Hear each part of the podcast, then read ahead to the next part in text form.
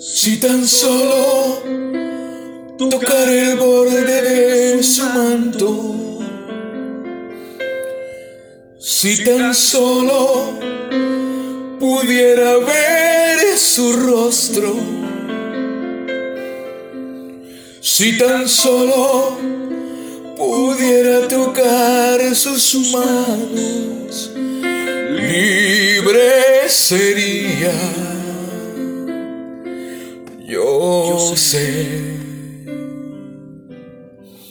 Si tan solo tocar el borde de su manto, si tan solo pudiera oír su voz, si tan solo pudiera acercarme a él, libre sería. Yo sé. Levanta tus manos a Dios. Porque delante de ti solo soy alguien que necesita un toque del maestro para ser liberado. Porque delante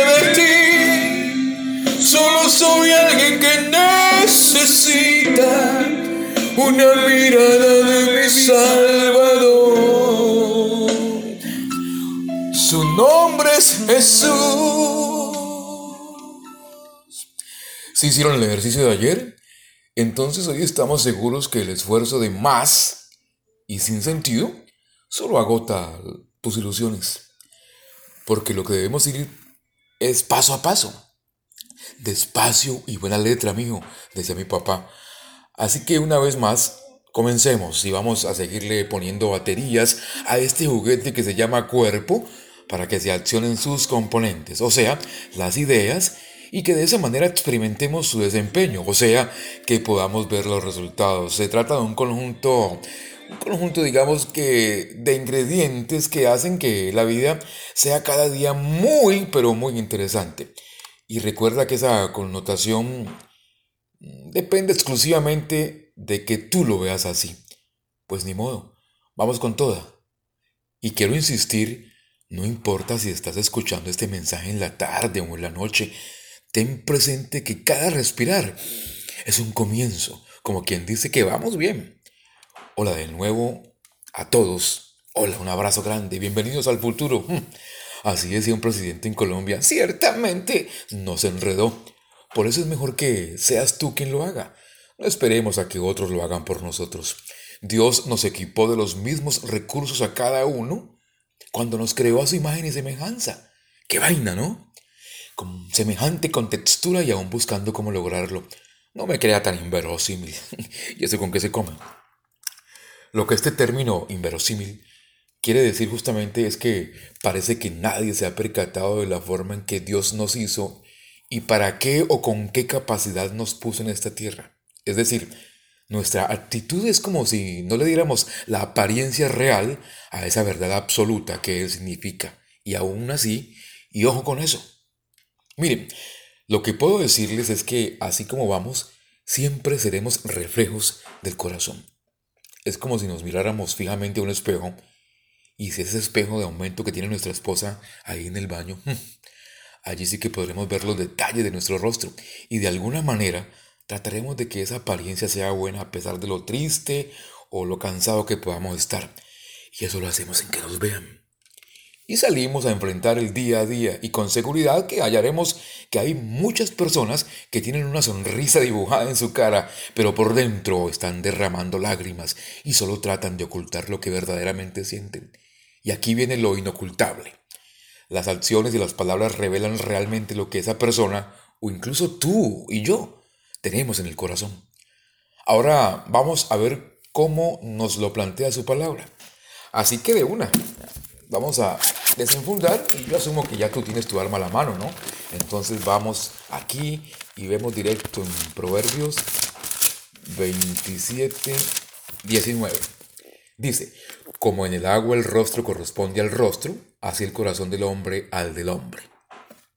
Y observen cómo en la nueva versión internacional lo describe, aquí la tengo, nueva versión internacional describe este Proverbios 27, 19. Así como el rostro se refleja en el agua, el corazón refleja a la persona tal como es. Como seres humanos estamos limitados, solamente notamos lo que nuestros ojos alcanzan a ver. Por ello es que muchas veces nos decepcionamos de las personas que creíamos que eran distintas cuando en un momento determinado muestran lo que verdaderamente son y por ende lo que hay en su corazón. Y es allí que debemos ser cuidadosos. Es allí cuando realmente entendemos que únicamente Dios conoce al hombre y conoce su intención. Y nos lo dice aquí en Jeremías 17, aquí lo tenía, 17.10. Yo, Jehová, que escudriño la mente, que pruebo el corazón, para dar a cada uno según su camino, según el fruto de sus obras. Y observen cómo lo describe la nueva versión internacional. Jeremías 17, 10. Pero yo, el Señor, investigo todos los corazones y examino las intenciones secretas. Mm, mm. Quizá podemos engañar a los demás o a nosotros mismos, pero absolutamente a Él no. Es que somos lo que hay en nuestro interior y allí Él ve más claro que ninguno. Así entonces nos vamos dando cuenta que es importante es cuidar el corazón, una acción a la cual nos exhorta, volvemos a Proverbios 4:23, que dice, sobre toda cosa guardada guarda tu corazón, porque de él mana la vida. Aquí también me gustaría citar la manera en que lo manifiesta la Biblia Nueva Versión Internacional. La tengo aquí la mano. Dice Proverbios 4:23, sobre todas las cosas cuida tu corazón, porque éste determina el rumbo de tu vida. Hasta aquí podríamos decir que sin darnos cuenta, simplemente por nuestra actitud, estamos dejando que elementos externos entren a nuestras vidas. Y sin que nos demos cuenta, esos elementos reflejen lo que somos. Aún así tratemos de mostrar lo contrario. Ojo con eso. En ese diario trasegar resulta muy posible que nos haya tocado vivenciar mm, de pronto situaciones con las que no estamos de acuerdo o tal vez hechos injustos, momentos a lo mejor tristes y dolorosos para otros, en los que pudimos seguramente hacer algo, pero no pudimos hacer nada a favor.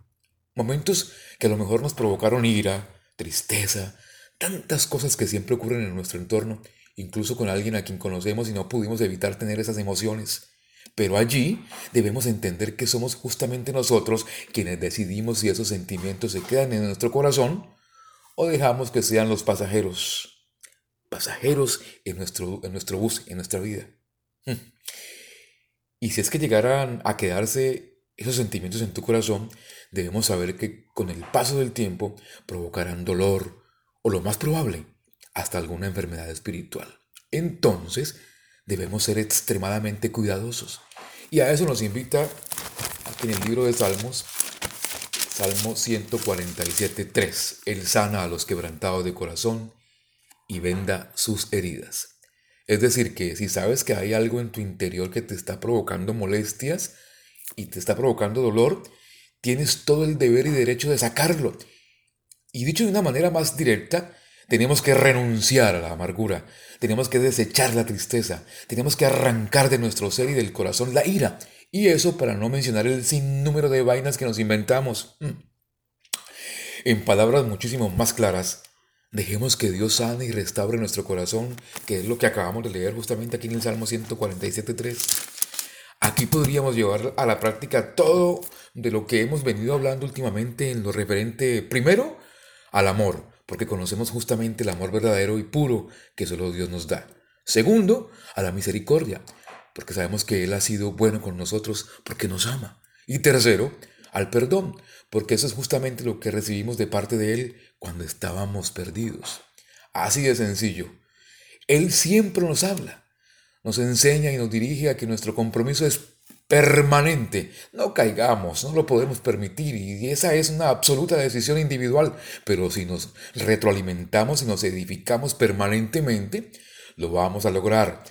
Estamos en el camino correcto. Eso de todo corazón creo yo y espero de verdad que así sea.